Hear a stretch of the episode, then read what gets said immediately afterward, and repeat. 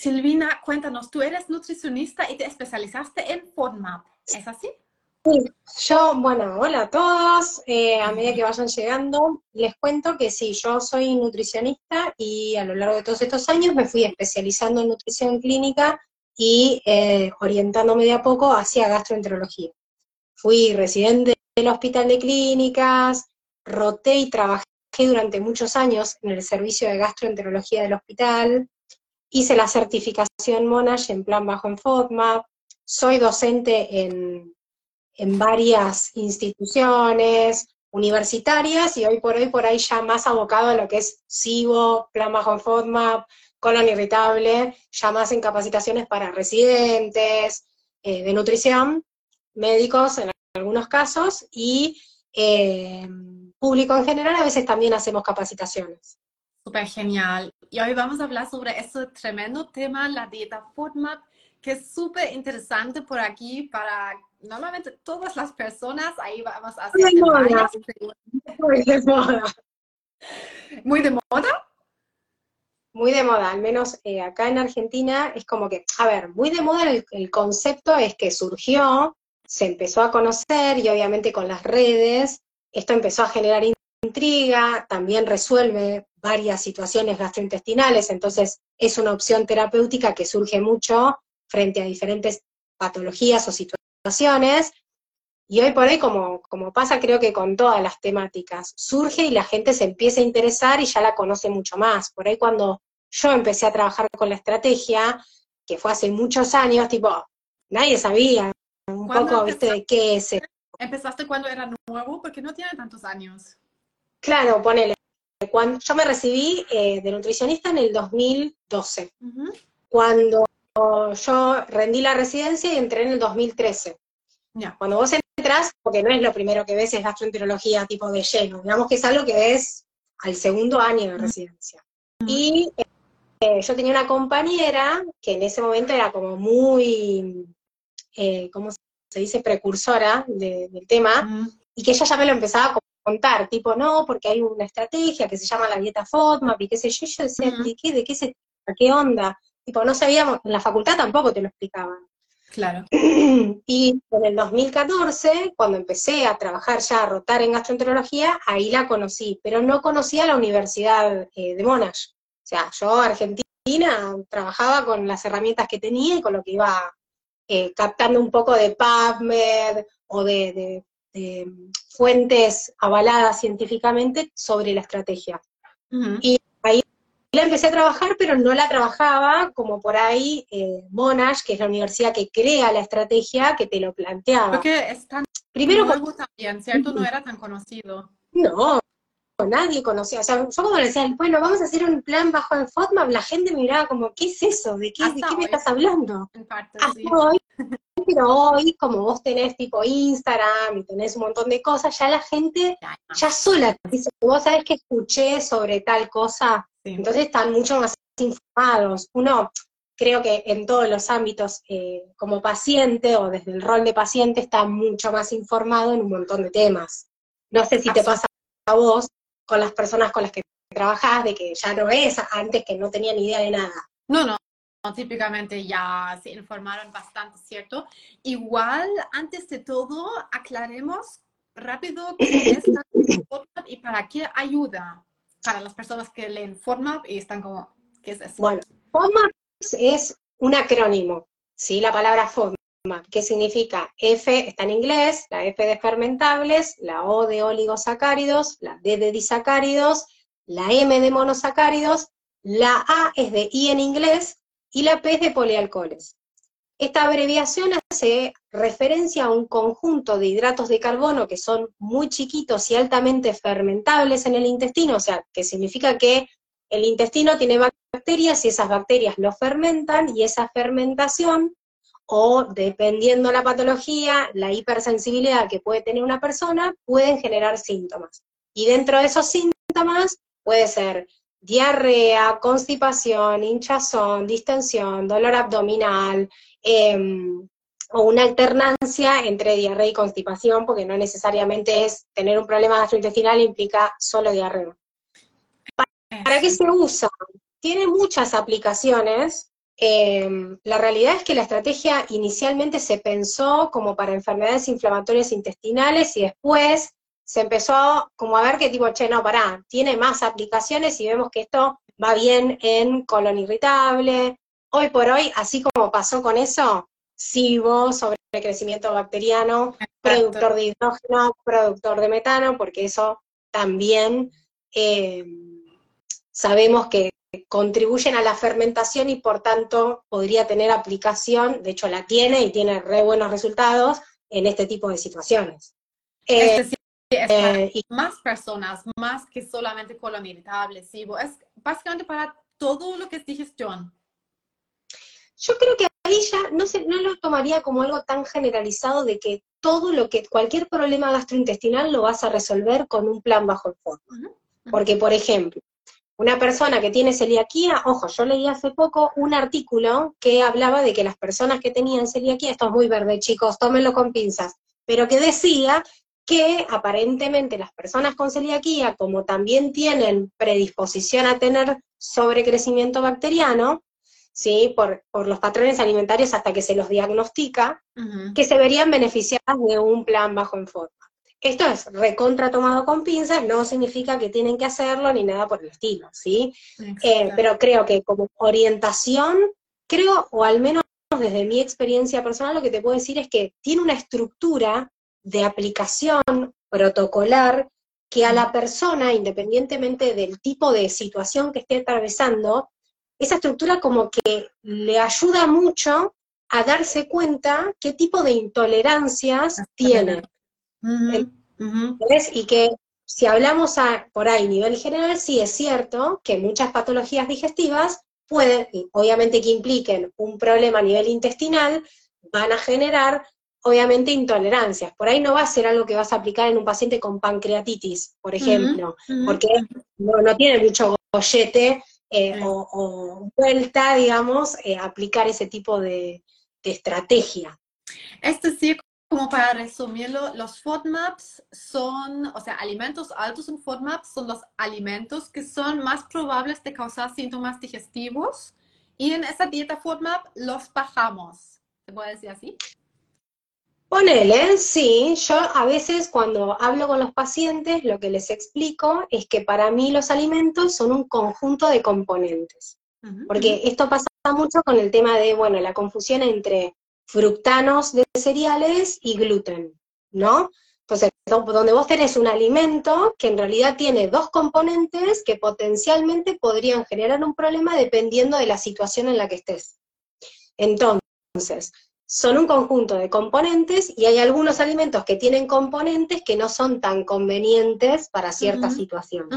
Por lo planteo de esa manera para no vetar las cosas y no ponerlas tan en, no, prohibido. Lo único que sí está prohibido, obviamente, y tenemos recontra en claro, es que la persona que tiene celiaquía tiene prohibido gluten eh, de trigo, avena, cebada y centena. Pero el resto yo creo que también tiene que ver con que, por ejemplo, si vos tenés colon irritable, vos podés tener una intolerancia asociada a los FODMAP y podés tener problemas con los 8 FODMAP, con 7, con 5, con 3, con 2, con 1. Y eso no significa que el resto de los FODMAP a vos te hacen mal. Para eso está el, el, protocolo, que obviamente seguro ahora me vas a preguntar, pero de qué se trata. Eh, pero básicamente sí tiene que ver con eso, de que al final la persona termina dándose cuenta, bueno, che, al final no son los ocho, mi problema pasa por este y en esta dosis. Es como un descarte, ¿cierto? Porque esa dieta no es que te quedas ahí con, sé que tienen diferentes fases y ahí mismo el paciente puede usarlos para ir descartando, viendo sus tolerancias para liberarse, ojalá los síntomas. Claro, o sea, el, el plan bajo en FODMAP o la dieta baja en FODMAP en realidad es un protocolo. Y ese protocolo tiene tres etapas. La primera etapa es donde uno restringe los alimentos que son altos y moderados en forma, ¿sí? De cada grupo alimentario.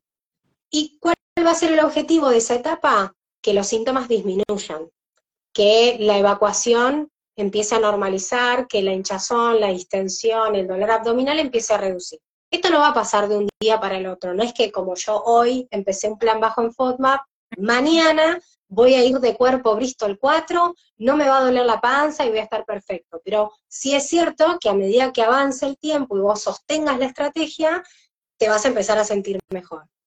Hay un porcentaje, igual, que quiero aclarar, que corresponde más o menos a un 20% de personas que tienen colon irritable y que, por ejemplo, no mejoran con un plan bajo en forma. ¿Y por qué? Y no hay por qué. No tenemos respuesta desde el punto de vista nutricional para decir, mira, no estás respondiendo porque se hizo mal el plan alimentario, porque estás incluyendo algo que no va, o porque está mal confeccionado el plan. A veces el plan está re bien hecho, la persona hace todo y no mejora. de repente puede influir el estrés también en eso, ¿no?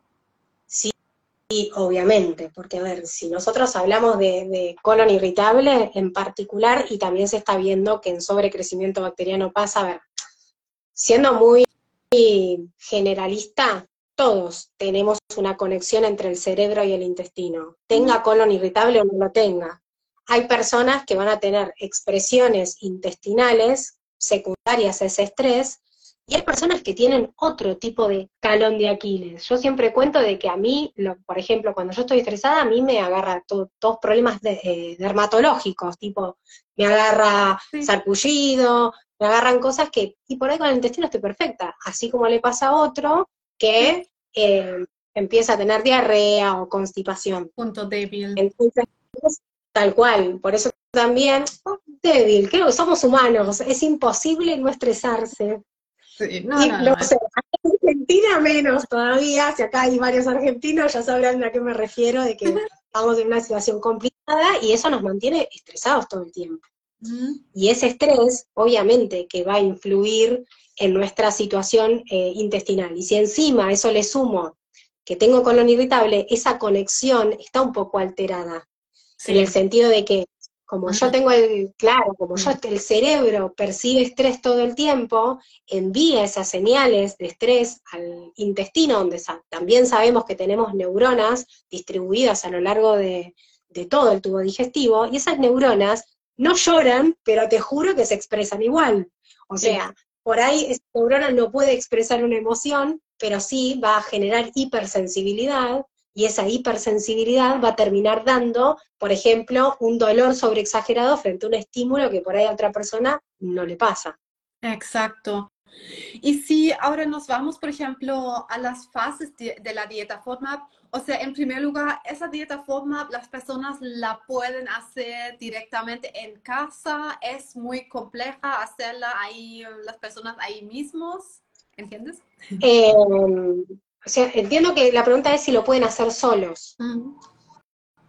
A ver, es una pregunta compleja, pero en el sentido de que para mí siempre el rol del nutricionista va a ser clave para guiarte y asesorarte en cuanto a qué se puede consumir y qué no. Eh, uno puede bajar una lista de internet en cuanto a, bueno, eh, FODMAP sí, FODMAP no. Pero al menos como yo digo las cosas, uno no es una computadorita, ni tampoco es, eh, bueno, como esto y esto no lo como y ya está, porque el mes es largo, siempre le digo lo mismo a mis pacientes, el mes es largo y te empiezan a surgir situaciones que tenés que saber cómo manejar. Y que por ahí eso en el abordaje de una consulta es medio difícil, ¿no? Entonces, por otro lado tenés el tema de que las listas que se encuentran en Internet por ahí no están tan bien confeccionadas porque tienen errores. Por ahí? Hay muchas listas distintas y por ahí hay muchos errores. Yo eh, como autocrítica antes, cuando no había hecho Monash, ¿sí? Y no, no usaba la base de datos que ellos tienen, utilizaba... Monash lo que tiene es, eh, en ellos en el laboratorio analizan todos los alimentos y determinan qué tipo de FODMAP tienen y como que establecen como un sistema de semáforo. Tipo rojo alto, amarillo moderado, verde no tiene cantidades significativas. Y en base a eso hicieron una aplicación, que es la aplicación de Monash, que eso lo puede bajar cualquiera y que la puede tener. ¿sí? Y ahí ver todos los alimentos, por lo menos certificados de que vos sabés que eso se estudió en un laboratorio y es así.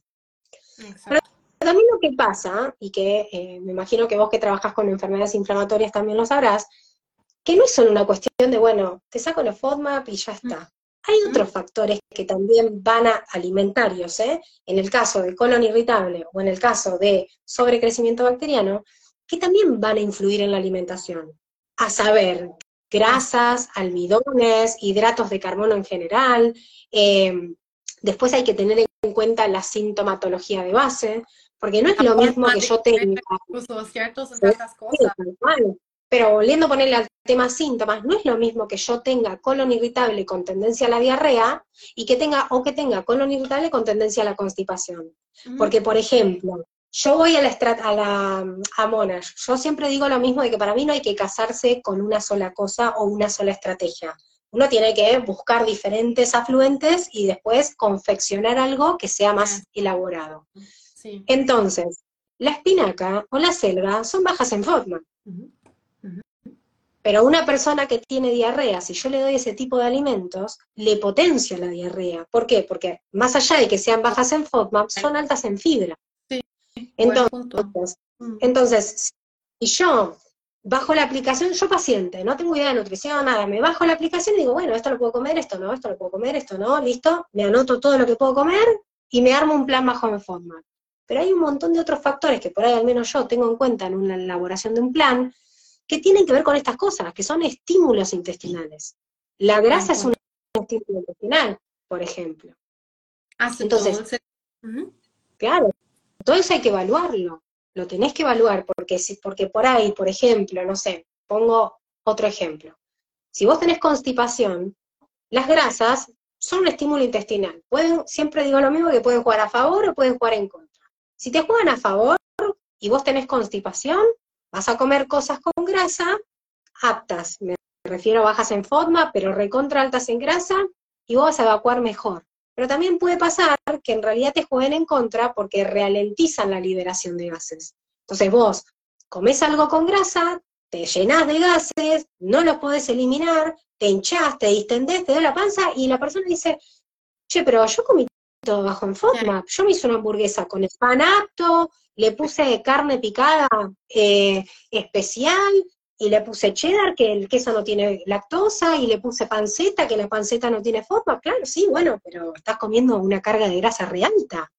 Eh, vamos a poner entonces como aviso antes de entrar en las fases y los alimentos prohibidos, permitidos, que por supuesto que cada uno tiene que tomar en cuenta sus tolerancias, si algo los síntomas, probablemente no sea recomendable en ese caso, ¿cierto? Sí, a ver, hacerlo solo es como un poco, es como que yo, sí, obvio, es que yo no sé, yo no tengo nada ni idea de arquitectura y quiera diseñar una casa, y seguramente en mi casa medio truleca, qué sé yo. Es como que uno también, eh, el rol del nutricionista igual yo considero que eh, también entiendo de que hay acá en Argentina, por ejemplo, el tema del sistema de salud y que a veces muchas dicen, no, porque me atendió en 15 minutos, en 20 minutos. También entiendo que del lugar del profesional que está atendiendo ese tipo de situaciones en 15 minutos o en 20 minutos que no decide él mismo hacerlo, no le da el tiempo, porque es algo que necesita mucho tiempo por parte del profesional y del paciente de sentarse, escuchar, asesorarse y después toda una, serie de dudas que te vienen después de confeccionar todo ese plan. Individualizar también, ¿cierto? Totalmente. Y después tenemos la siguiente etapa, que sería la fase 2. A ver, ¿podemos decir primera etapa? Eh, en la primera etapa, entonces, descartamos todo lo que es alto en FODMAP y nos quedamos con qué? ¿Nos quedamos con lo que es libre de FODMAP o bajo en FODMAP? no, no, existe un alimento libre de FODMAP a no ser que sea un alimento que no tenga hidratos de carbono de ningún tipo. Por ejemplo, carne de vaca, pollo, pescado, cerdo, eso no tiene FODMAP porque no tiene hidratos de carbono en su composición. Pero en cuanto a lo que es la leche, sabemos que dentro de los FODMAP vos tenés la lactosa, entonces los lácteos tienen que ser deslactosados. Y acá hago una aclaración con respecto a eh, los quesos, porque esto siempre surge. Sí. Hay quesos que tienen lactosa y quesos que no tienen lactosa. No todos los quesos tienen lactosa, ¿sí? Si los quesos te caen mal, te pueden caer mal porque tienen mucha grasa. Por ejemplo. Y otra cosa que hay que tener en cuenta es que hay un concepto que se viene también trabajando hace un tiempito, es que está lo que se llama o se conoce como intolerancia a la leche, que no es lo mismo que la intolerancia a la lactosa. La caseína, Exactamente. Como hay dos tipos, con las mutaciones de vacas hay dos tipos de caseínas, la A1 y la A2, en la A1 se vio que esas caseínas generan eh, beta-casomorfina, que es un compuesto que estimula los receptores del dolor. Entonces, una persona puede consumir lácteos deslactosados y seguir sintiéndose mal. Y eso es algo que hay que analizarlo. Muy común. Entonces, pensando solo a FODMAP, perdón, pero yo a veces me voy por las ramas y no me doy cuenta.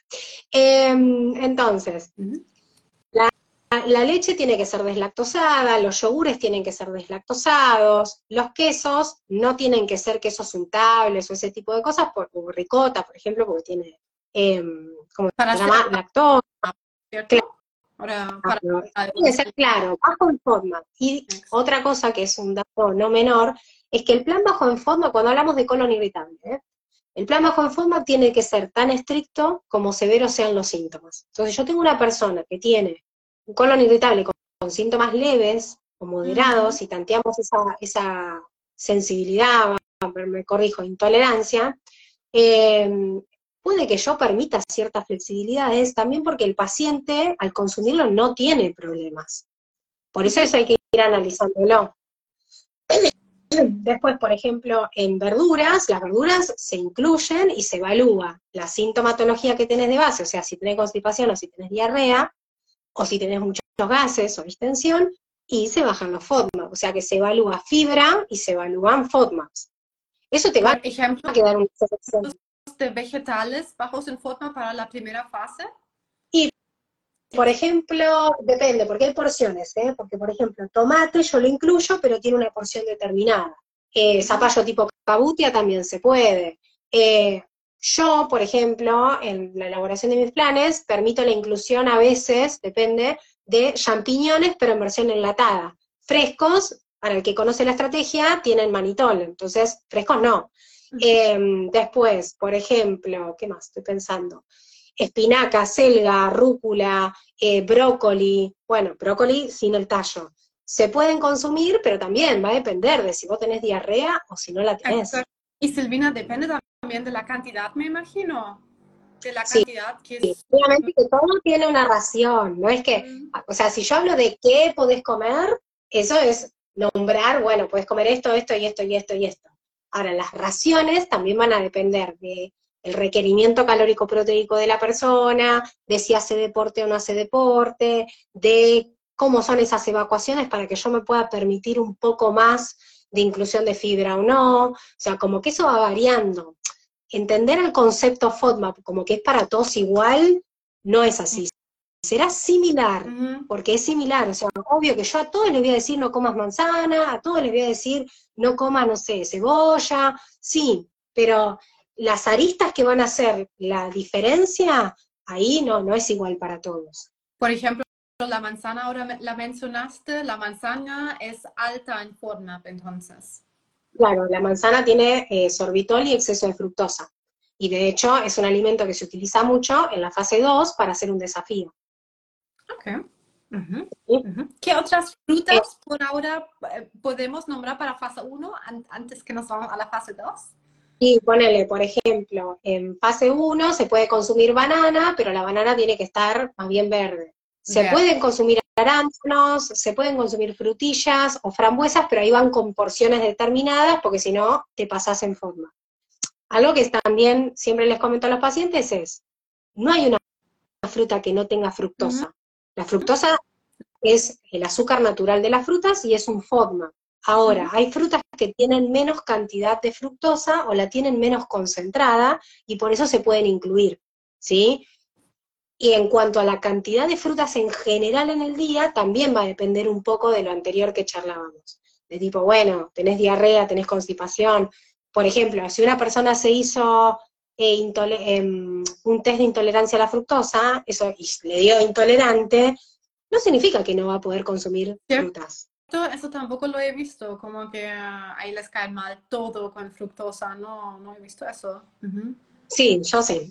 Em, entonces, bueno, igual obviamente que hay que discriminar a ver si es secundario a este, una patología como colon irritable osivo o que esta persona tiene una intolerancia primaria donde hay una alteración enzimática. Ahí es otro cantar porque en sí no se pueden incluir. Eh, pero eso es otra cosa. El em, mate. No, dale, dale primero. el, mate, bueno, te lo cuento. El mate, a ver, si hay algo que no hizo la Universidad Australiana es estudiar la yerba mate, claramente. O sea que nosotros, no sabemos, nosotros tomamos en Argentina, tomamos mucho mate, mucho mate. Em, bueno, entonces, ¿qué pasa? El mate, lo que sí se sabe de la yerba mate, o del mate como infusión, es que es un irritativo a nivel gástrico, se sabe que es un estimulante por parte de los movimientos intestinales y que te va a estimular el peristaltismo. Entonces, está bien, yo no sé que si tienes FODMAP o no tienes FODMAP, pero sí sé que si tenés diarrea, no podés consumir mate, porque el mate te va a estimular la evacuación. Entonces, a lo que voy yo es, si yo tengo un problema, no importa la causa, yo tengo, o sea, yo me, me caí y me raspé el codo, y tengo el codo así todo raspado, y voy y me raspo de vuelta, y yo estoy contribuyendo a que no se me cure más la situación. Bueno, es un poco lo mismo. ¿Sí? Lo mismo con el café, ¿no? Claro, lo mismo te pasa con el café. El café, o sea, el mate tiene mateína, el café tiene cafeína. La cafeína también es un estimulante motor del, del colon, entonces es un estimulante del peristaltismo, lo que va a hacer es acelerar el tránsito. El café Ahora, cuando... estudiaron. Sí, pero el café es bajo en forma. Lo que pasa es que ponele, si vos lo vas a utilizar, si vos lo vas a utilizar una taza liviano y bajo, podés. Pero si tenés diarrea, ya de base yo te voy a decir que no. Ahora, si la persona, por ejemplo, tiene constipación, puede consumir café, pero no puede tomarse una, una jarra de café porque el café se puede tomar porque el café también tiene cafeína y nosotros como seres humanos también tenemos una dosis de cafeína. Y otro de los factores importantes al momento de tratar a un paciente tiene que ver con el sueño, con las horas de descanso, con no estar tan acelerados. Entonces, si una persona consume mucho mate y mucho café, también va a estar acelerado aunque no se dé cuenta. Por supuesto. Y eso hay que contemplarlo y individualizarlo, ¿cierto? Con cada alimento, cómo te cae, si empeora los síntomas, por supuesto, aplicar sentido común también y llevarse esos conocimientos a la segunda fase, me imagino. Porque la primera, ¿cuánto más o menos dura? Porque no es para siempre. Y si no me equivoco, algunos pacientes que se quedan ahí en la primera fase, ¿no? Sí, a ver, no deberían, eh, la primera etapa se sugiere, o la bibliografía lo que te sugiere es que mínimo dure dos semanas, máximo seis, y hay otra, o sea, Monash te dice seis semanas. Pero hay otras bibliografías que te dicen, bueno, hasta ocho semanas podría estar en una fase 1. No se sugiere que la persona esté en fase 1 in eternum, tipo, bueno, entraste acá y no salís más. Mm, que se quedan ahí de probar más alimentos porque no nutrición. Claro, por miedo o también porque nunca nadie les dijo, che, tenés que salir de acá, o también porque no terminan de mejorar del todo y nadie los guía para salir de ahí. Eso. Entonces pasa que la persona sigue como atascada en no poder avanzar. ¿Sí? Ahí hay que revisar también, porque los factores de, de, posibilidad de fallo son varios, entonces uno tiene que analizar. A mí a veces me dicen, no, porque yo estoy haciendo el plan bajo en forma y a mí no me funciona es como que a mí la mente se me parten 20.000 preguntas de decir, bueno, pero yo no sé cómo, cómo hiciste el plan, quién te lo elaboró, qué estás comiendo, qué otras cosas tuviste en cuenta. Es como algo muy sacado de contexto. Ah, exacto. No, súper de acuerdo con eso. Si mejoraste, hay que pasar a la fase 2, y ahora voy a hacer una aclaración aparte que me dejo el tilde ahí. Hay que pasar a la fase 2, y por el otro lado, si no mejoraste, quiere decir que no importa lo que vos saques, porque evidentemente no te modificó que vos, eh, tipo, saques estas cosas. Entonces, evidentemente, que vos las incluyas, no te va a alterar tampoco. Pero lo que hay que tener en cuenta ahí es, bueno, aprovechar esa instancia para analizarlos igual y para ver si aún así vos al consumirlos no empeorás. Exacto, exacto. Pero tiene que ser guiado porque si no la persona se pierde, se pierde porque tiene mucho que analizar. Hay que hacerlo con estrategia. Entonces, em, se agregan alimentos en esa fase 2. Por ejemplo, ¿qué es? Claro, en la fase 2 lo que uno hace es, se, no se agregan alimentos, se desafían y se analizan alimentos. Entonces, se preestablecen desafíos, esos desafíos, los tiempos, las cantidades, las semanas, van a depender porque hay diferentes maneras de hacerlo. Una de las formas es que vos digas, bueno, vas a hacer un desafío por semana, en tres días consecutivos y en cantidades crecientes. Esa cantidad creciente varía según el alimento. claro en tres días o uno nuevo por semana o cómo es? Es así. Son ocho desafíos. Cada desafío se hace uno por semana. Ok.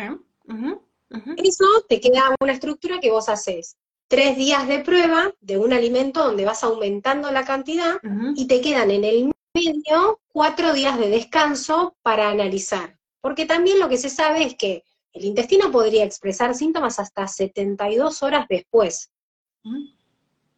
¿Es raro? Sí, pero que puede pasar, puede pasar, y entonces ante la duda tenés que dejar tres días en el medio. También hay personas que por ahí lo preestablecen, tipo, bueno, hace tres días de desafío, dos días de descanso y seguí con el siguiente. También en ese desafío lo que haces es, haces una porción chica el día 1, una porción moderada el día 2, una porción eh, grande o alta en FODMAP en realidad el día 3. Y analizas distintos parámetros. ¿Y esos son alimentos que son un poco más altos en FODMAP entonces? Son altos en FODMAP, no un poco más altos, sino que son como los representantes de cada grupo de FODMAP. O sea, ahí se evalúa, por ejemplo, la manzana porque salta en eh, sorbitol y fructosa, se evalúa la miel porque tiene exceso de fructosa, se evalúa el trigo, el pan, los fideos, esas cosas porque son altas en fructanos de, em, de cereales, la cebolla, por ejemplo, porque es alta en fructanos de vegetales, la leche por la lactosa, y así se va haciendo uno por uno. Exacto. Y ahí... A lo largo em, de todo este tiempo, y perdón, y acá te, me había hecho un tilde yo mental para no olvidarme de una cosa, porque acá la mayoría me dice, se preocupa y me dice, no, porque yo hace mucho tiempo que estoy en fase 1 y yo no, no salgo de acá. Y hay una realidad, hasta que vos no termines de evaluar todo, vas a seguir en fase 1, nada más que estás fase 1 con manzana, fase 1 con parta, fase 1 con trigo, fase 1 evaluando cada uno. Porque si vos vas incorporando lo que ya evaluaste, en realidad las condiciones del segundo desafío no van a ser iguales al primero. Y cada forma tiene que estar evaluado en las mismas condiciones. Exacto. Y ahí, en esa fase 2, entonces se comprueba máximo ocho diferentes alimentos. Claro. Se, en realidad, en la fase 2, lo que se evalúa es qué grado de intolerancia vos tenés eh, de ese grupo de FODMAP en particular, evaluando a un alimento representativo de cada grupo. Perfecto. Y, según eso, lo que si te das cuenta, ah, yo no tolero ese grupo, entonces eso lo sigues evitando, me imagino, y de lo que te das cuenta que funciona, pruebas más o incluyes todo. No. Primero se analizan. Se analiza y se dejan en stand-by. Se analiza y se dejan en stand-by uno por uno. La persona lo que empieza a, darse cuenta es si lo tolera, si no lo tolera, si no lo tolera, qué le genera, qué síntomas le genera y a partir de qué dosis. Porque vos estás haciendo una dosis baja, una moderada y una alta. Perfecto. Entonces, se da cuenta, a ver si, mirá, ponele, no sé, a mí el pan, el trigo me cae bien, pero a mí no me cae bien comer tipo dos rebanadas de pan en desayuno y dos rebanadas de pan en merienda. A mí me cae bien comer una y el resto no incluyo trigo, porque me empiezo a sentir mal con el correr de los días. Todo esto se empieza, se analiza después eh, a lo largo de, de la fase 2, se van haciendo todas estas cosas, y en la fase 3 es donde con toda esta información recolectada, uno puede hacer o diagramar un plan alimentario adaptado a esa persona, a ese intestino. ¿sí? Y ahí es donde surge la personalización. Exacto. y ahí siguen probando, siguen probando las cantidades o ya Claro, ahí, en base a lo que vos evaluaste, entonces preestablecemos ya cuáles son las cantidades que vos tolerarías y podrías consumir sin tener nada de síntomas o tener, no sé, gases y como me digas, esos gases son tolerables, me los banco y lo como y no hay problema. Y se diagrama el plan que deberías hacer de aquí en adelante. De tu dieta personalizada, con tus tolerancias personalizadas. Exactamente. Y después, ponele, si vos tuviste algún alimento que no tuvo buenos resultados, no sé, probaste las lentejas y día uno ya te empezaste a sentir mal, diarrea, dolor abdominal. Bueno. Entonces, esos alimentos que tuvieron malos resultados, no es que se ponen en una lista negra, no los como nunca más porque esto me hace mal y hace 20 años que no como lentejas porque lo probé y no me acuerdo, no, no me Esa es una pregunta que hicieron en la caja de preguntas. ¿Qué pasa si no logro incluir mucha cantidad de lentejas? ah, bueno, no lo había leído, pero, o sea, a mí le tenés que dar tipo tiempo, o sea, ponele, se esperan de cuatro a seis meses, uno lo que apuesta es que si vos diagramamos un plan, un plan alimentario personalizado, completo, porque va a incluir todos los grupos de alimentos. Si bien la legumbre, la lenteja en sí misma no se puede, se pueden evaluar adaptaciones o reemplazos, que sé que era una pregunta que tenías en el tintero de tema de reemplazos, que eh, hay alimentos que tienen versiones más reducidas en FODMAP. Esto no es el ABC y a todo el mundo le tiene que caer bien porque esto está reducido en FODMAP. Hay que probarlo y hay que analizarlo. Entonces, como que por ejemplo, hay como aceite de ajo, ¿cierto? O no el aceite de ajo fusionado es, es un ejemplo. Ahora te cuento de eso. Entonces, Ponele que vos hiciste los desafíos, armamos el plan, todo, pero las lentejas fue un grupo de galactoligosacáridos, que es lo que tienen que no lo vamos a incluir. No solo nos incluyen lentejas, sino van a quedar un grupo de algunas cosas medio vetadas. La sugerencia es que de acá a cuatro o seis meses vos vuelvas a repetir ese desafío para ver cómo te cae. Y que repitas la misma situación. No hace falta que hagas una consulta guiada, que es porque también el paciente va aprendiendo cómo hacerlo y qué analizarlo. Si no necesita, obvio, pero si no, lo puede hacer solo. ¿Por qué? Porque uno lo que confía es que de a lo largo del tiempo, a medida que vos sostengas ese plan alimentario, que incluye diferentes grupos de alimentos, que ya no tiene restricciones innecesarias, ya no tiene cosas que sacaste porque sí, porque leíste, porque te dijeron, lo que sea. Esa microbiota también va a empezar a mejorar con el tiempo. Y esa tolerancia a largo plazo también va a mejorar. Entonces, como las intolerancias alimentarias secundarias a este tipo de situaciones son dinámicas y van cambiando con el tiempo, se espera que tal vez dentro de seis meses, cuando vos los evalúes, eso se haya modificado. Puede que no. Sí, ¿eso significa que vos hiciste algo mal? No, significa que evidentemente no lo tolerás y habrá que esperar un poco más. Me gusta ese punto porque con colon irritable muchos creen que hay toda su vida se tienen que irritar con todo tipo de cosas, pero también el intestino se fortalece. Podemos volver a probar varias cosas. Pero ese fortalecimiento va a depender mucho de cómo te alimentes, de aquí en adelante. Porque si yo me siento bien y de buenas a primera, bueno, eh, me como una hamburguesa con papas fritas y, esto todas las semanas y dejo de comer verduras y frutas que me hacen bien y empiezo como a sumar cositas que tal vez no salían tan convenientes y la microbiota no se termina de, eh, recomponer. Exacto. Pero ese em, eh, comienzo lo encuentro súper específico, súper valioso, porque no demora tanto, ¿cierto? Dijiste, ok, digamos máximo seis semanas la primera fase, más ocho semanas la segunda, y la tercera ya es como que la llevas de ahí. Tres meses, ponele tres meses y medio de tratamiento en donde la verdad, la persona que, que, empezó es otra. O sea, se va siendo tipo, no quiero ser exagerada, pero te, dicen mucho esto de me cambiaste la vida, me cambió la calidad. Eh, yo la verdad es que antes no podía ir tan bien al baño y ahora voy re bien, como que realmente les cambia mucho la, calidad de vida en general, en todo, porque son pacientes o personas que por ahí se prohíben de salir a una cita, que se prohíben de juntarse con amigos, que se prohíben de hacer cosas por tener tanta sintomatología. No, sí, es una gran, gran ayuda y es súper bueno que descubrieron este tipo de dieta también y los FODMAPs. Em, tengo dos preguntas más que me anoté por aquí sobre quién puede hacer la dieta FODMAP. ¿La pueden hacer embarazadas?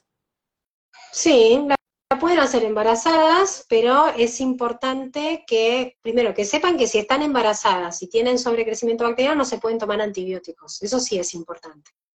El plan alimentario se puede hacer, pero hay que tener en cuenta los nutrientes críticos en un embarazo. Cuando estás embarazada, los nutrientes críticos van a ser calcio, hierro, fólico y vitaminas del complejo B. Eso tiene que estar cubierto. Eh, se puede cubrir con alimentos, sí, si ya de base la mujer embarazada gestante es vegetariana, como que va a haber que seguirla mucho y potenciar mucho el tema de eh, los vegetales, porque ahí sí tenés como un problema. O sea, una mujer gestante, embarazada, vegetariana, con diarrea, que no puede consumir tantos vegetales de hoja verde que son altos en hierro, y que estando embarazada, por ahí en el primer trimestre no, pero en el segundo el hierro aumenta, el requerimiento, y ahí hay que evaluar el tema de la suplementación, por ejemplo. Pero hay que tomar en cuenta la individual, por supuesto. Eh, total. También hicieron esa pregunta antes, que la leí, pero solo me la anoté ¿Qué pasa si atraes, por ejemplo, intolerancia a la histamina? Esa, me imagino que la tomas en cuenta y excluyes tus intolerancias, ¿no? De las pruebas, por ejemplo. Yo con el tema de la intolerancia a la histamina soy medio reacia, pero porque eh, si bien hay mucha información, eh, creo que todavía le falta mucha investigación y es una estrategia que se usa cuando nada funciona. Cuando, viste, cuando cuando el, paciente tipo, bueno, probé esto, probé lo otro, probé que yo probé bla, bla, bla, y dice FODMAP, y toma antibióticos y bla, bla, bueno, probemos alimentación baja en histaminas. Lo que pasa es que una alimentación baja en histaminas y baja en FODMAP, hay que hacerla. O sea, uno puede desde la teoría armarla y todo, pero desde la realización es algo que es complejo de aplicar, porque es muy restrictiva en muchas cosas. Y yo creo que a veces también hay que tener en cuenta la esfera emocional. Ya una persona, una mujer gestante, por ejemplo, yo le diría, mira, no es el momento de hacer este tipo de plan alimentario tan escueto con requerimientos tan importantes como los que tenés, ¿sí? Como que hay que ver el contexto. Y otra cosa que me quedó, que me preguntaste qué, persona, qué personas no podían hacer el plan alimentario, las, o sea, no se sugiere en personas que tienen trastornos de la conducta alimentaria, porque mm. eso puede potenciar aún más tanto eh, la, los las, la sintomatología psiquiátrica, digamos, el hecho de que tenga más atracones o que haga más restricciones, y en ese sentido no se sugiere. ¿Se puede hacer? Se puede hacer, pero necesita de mucha contención y mucho seguimiento y mucho trabajo en equipo con el psicólogo. Exacto, y pregunta que va de mano con eso, con la dieta se pierde de peso o no es tanto el tema? Es que no quieren bajar de peso, otros que quieren bajar de peso. ¿Qué tal eso? Yo creo que eso depende, porque mm, o sea, una de las contraindicaciones es que la persona esté desnutrida tenga riesgo de estarlo. El plan alimentario, si vos lo confeccionás bien, yo considero que no es un plan hipocalórico, o sea, bajo en calorías. Vos puedes tener un plan alimentario hipercalórico e hiperproteico y bajo en FODMAP. ¿Sí? Porque los FODMAP, como dijimos al principio, son un grupo de hidratos de carbono de cadena corta que están en algunos alimentos. Pero hay muchos otros que no tienen y que me van a sumar huevo, carnes de vaca, pollo, pescado, cerdo, frutos secos que se pueden consumir. Eh, hidratos de carbono no es que se sacan, o sea, no es que es un keto. Entonces, no, pero sí pasa mucho, es que por ahí la persona dice, no, porque esto, y esto el otro día lo pensaba, es un plan muy restrictivo. Esa es la frase, ¿no? Yo estoy haciendo un plan muy restrictivo. Y restrictivo no es lo mismo que restringido. Restringido sí es, es un, un plan alimentario que es restrictivo y que restringe muchos grupos alimentarios y es incompleto. Entonces, si vos vos haces un plan restrictivo, lo primero que te viene a la mente es, ok, no comes nada. Ah, pero si vos analizás un plan alimentario bajo en FODMAP, que incluye lácteos pero deslactosados, que incluye carnes de todo tipo, que incluye frutos secos, que incluye frutas, verduras, que incluye eh, em, Todo lo que tofu, isotempe, Sí. claro, todo lo que se puede, aceites, em, estoy pensando, eh, mermeladas que se pueden hacer aptas, tipo, vos decís, che, pero pará, no es restri- restrictivo, o sea, no es un plan que yo estoy sacando calorías, a lo sumo estoy seleccionando de cada grupo cuál es lo más conveniente, pero si lo diagramas bien, no tendrías por qué bajar de peso. Ahora, si tu alimentación de base es muy alta en ultraprocesados y de buenas a primeras dejas toda esa porquería, se produce un descenso de peso porque vos te estabas alimentando con alimentos muy altos en grasa, muy altos en azúcares, que implicaban un exceso para tu cuerpo. Justo, justo. Y hay que, también esa es una pregunta que hicieron, hay que siempre em, cocinar con las cantidades exactas de los alimentos bajos en FODMAP para evitar Eh, o sea, porque ponele, si yo hago, no sé, voy a poner un ejemplo de una comida argentina clásica, hago un guiso. Y yo ese guiso no tengo zapallo tipo cabutia, tengo calabaza y que la calabaza tiene manitol y se pueden comer 75 gramos de calabaza. Yo hago un guiso para cuatro o cinco personas y le pongo media calabaza. Yo, por ración de ese guiso, no voy a comer media calabaza. Voy a comer probablemente un cuarto de esa media calabaza que implique tal vez 75 gramos. Entonces, en ese sentido, podría cocinar algo que tenga más cantidad, pero yo por ración voy a consumir menos. Ahora, hay alimentos que por ahí sí se sugieren que ya si vos estás haciendo un plan bajo en forma, por más que sea un guiso por más que sea fraccionado, que no esté. Ejemplo, cebolla, ajo, cebolla de verdeo entera. Bueno, esas cosas no se pueden utilizar, y digamos que, a ver, esto de, bueno, usarlo para dar sabor y sacarlo, es como que no se sabe bien puntualmente si realmente podrías hacerlo. La cebolla la sacan por completo ahí de la dieta FODMAP hasta, las, hasta los desafíos, ¿es así? O sea, que se evalúen los fructanos de origen vegetal y vos constates que no te cae mal. Exacto. Ahora, el aceite infusionado que vos me preguntabas, que es un aceite de oliva, el que le dicen, bueno, ponele ajo, ponele romero, ponele cosas y tiene sabor a ajo, pero vos no estás comiendo ajo. No, sabor. Entonces, en ese sentido, y aparte se estima también la porción de aceite que vas a utilizar, no es que vas a hacer así con aceite. Es bueno tener esas opciones, sí. Eh, tengo dos preguntas más anotadas por aquí que hicieron en la cajita de preguntas. Una es si Sí. influye la hora a la que comemos, eh, en, en- o sea, ahora en relación a la dieta FODMAP, ¿cierto? No sé si hay reglas para eso. No, no hay reglas para eso, no hay recomendaciones para eso, pero sí es cierto que yo por ahí leí una sobre el tema del ayuno intermitente. Ajá. Si es sí o no. Yo mi sugerencia con el tema del ayuno intermitente nunca lo generalizo porque hay, hay que ver a quién tenés adelante y hay personas que se pueden bancar un ayuno y hay personas que no. Hay personas que tienen una situación patológica de base que hacen que el ayuno no sea tan conveniente como por ejemplo un diabético que utiliza insulina o que utiliza un hipoglucemiante. No puede hacer ayuno porque le va a dar una hipoglucemia que lo puede matar. Pero en el caso de, por ejemplo, una persona que decide incursionar un poco en el ayuno intermitente, tiene que ser intuitivo. Uno se tiene que sentir bien, eh, o sea, por no, por estar en ayuno, no sentirse mal, que le baje la presión, que le baje la glucemia, que se sienta descompuesto, que le duela la cabeza, que eso no es intuitivo. Ahora, ¿el reposo digestivo es bueno? Sí, es bueno.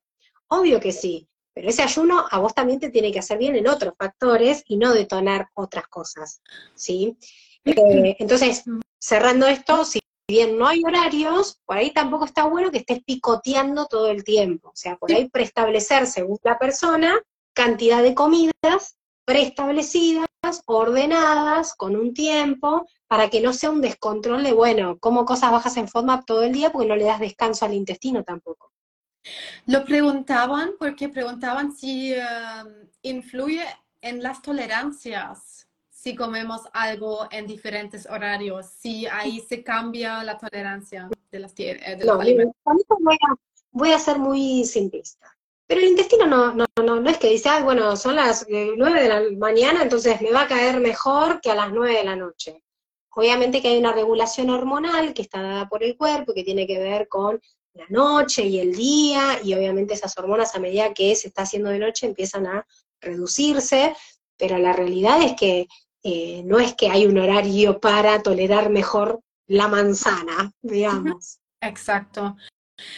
Y la última pregunta, que es tal vez más específica, pero preguntaron por el SIBO, y si es posible hacer solamente la dieta FODMAP y así evitar el tratamiento con antibióticos. Depende, ahí te diría que depende, porque tengo pacientes que, ponele, han empezado el, plan bajo en FODMAP y, todas las estrategias que hablábamos antes y mejoraron un montón y que por X motivo no han tomado los antibióticos, sea por deseo o porque no, no, no lo conseguían y demás, y mejoraron un montón y ya no tiene mucho sentido tomar antibióticos si vos con tus cambios alimentarios te sentís mejor. Pero es muy variable, como que uno no puede generalizar esas cosas, porque también hay una realidad con este tema de que hay sobreinformación de muchas cosas.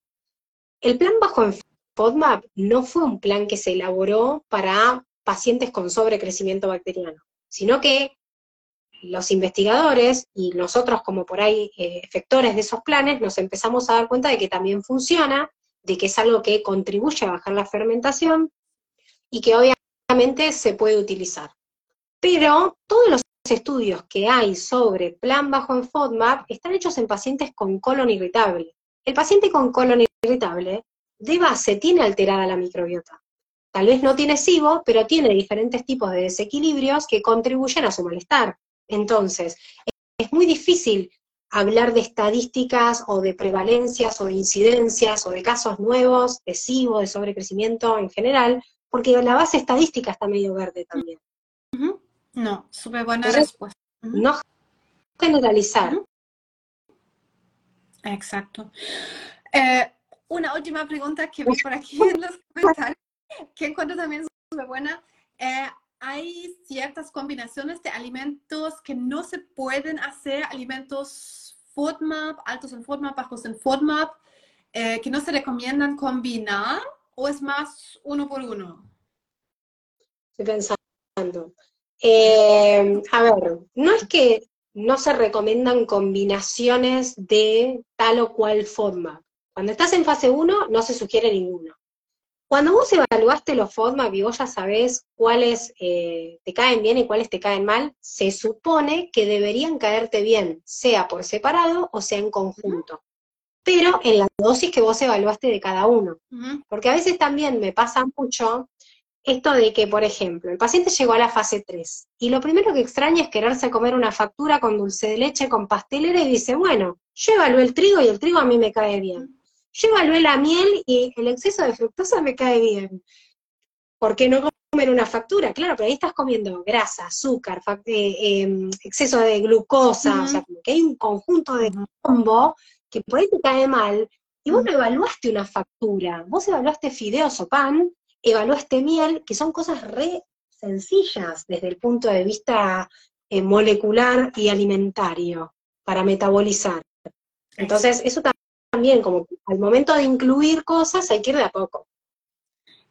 Y siempre individualizar. Eso yo creo que nos podemos llevar de que cada uno se quede con sus aprendizajes, ¿cierto? Que no hay uno otro, pero la dieta lo hace bastante bien ahí en dar una estructura después cada uno se queda con sus aprendizajes, ¿cierto? Sí, tal cual.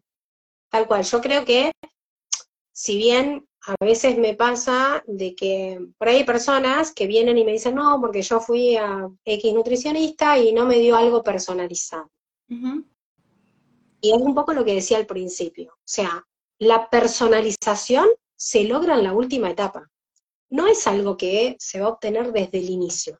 Desde el inicio uno lo que hace es aplicar la estrategia FODMAP, aplicar en base a la sintomatología, esto de evaluar las grasas, evaluar almidones, evaluar otro tipo de proteínas, y eso, en base a los resultados de esa evaluación, uno va como personalizando de a poquito el plan.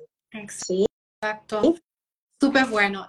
No, muchas gracias Silvina para darnos tanta... Yo creo que varios se dieron cuenta que es... Mm, un poco difícil llevar a cabo así por sí solo en la casa, y, pero eso también es la meta, que uno lo haga con un profesional, que no se quede ahí como dando vuelta, sin dudas. No sé si tú atiendes. Sí. Yo, para, bueno, te meto el chivo. Eh, si todos, si les interesa, yo en mi Instagram tienen un link, que ese link te lleva a mi página web, y en esa página web pueden sacar turno. Yo atiendo pacientes con todo tipo de patologías digestivas, porque no solo trabajo con colon irritable o SIBO, sino con pancreatitis, con cáncer, resecciones intestinales, enfermedades inflamatorias y demás, desde el tratamiento nutricional. Em, ¿Y qué más? Ah, y si quieren, los invito a todos que el sábado por YouTube vamos a dar una masterclass gratuita para las personas que les interese, eh, donde vamos a charlar junto a gastroenterología Gastromente, que es Marianela Zulier, y eh, vamos a dar todo lo que es el tratamiento nutricional y médico de sobrecrecimiento bacteriano, productor de metano, productor de hidrógeno, vamos a ver todo, para todos, para los que quieran, es a las 9 de la mañana. Así que, si quieren sumar, se suman, que es gratis. Dejamos, por supuesto, la invitación que vayan a buscar ayuda, los que necesiten ayuda con la dieta FODMAP. Y bueno, muchísimas gracias, Silvina. Voy a dejar guardado esto porque va a ir ayudando a bastantes personas. ¿Te parece? Dale, muchas gracias por invitarme y cuando quieras hacemos otro vivo. Eso, un gran abrazo. Gracias, chao.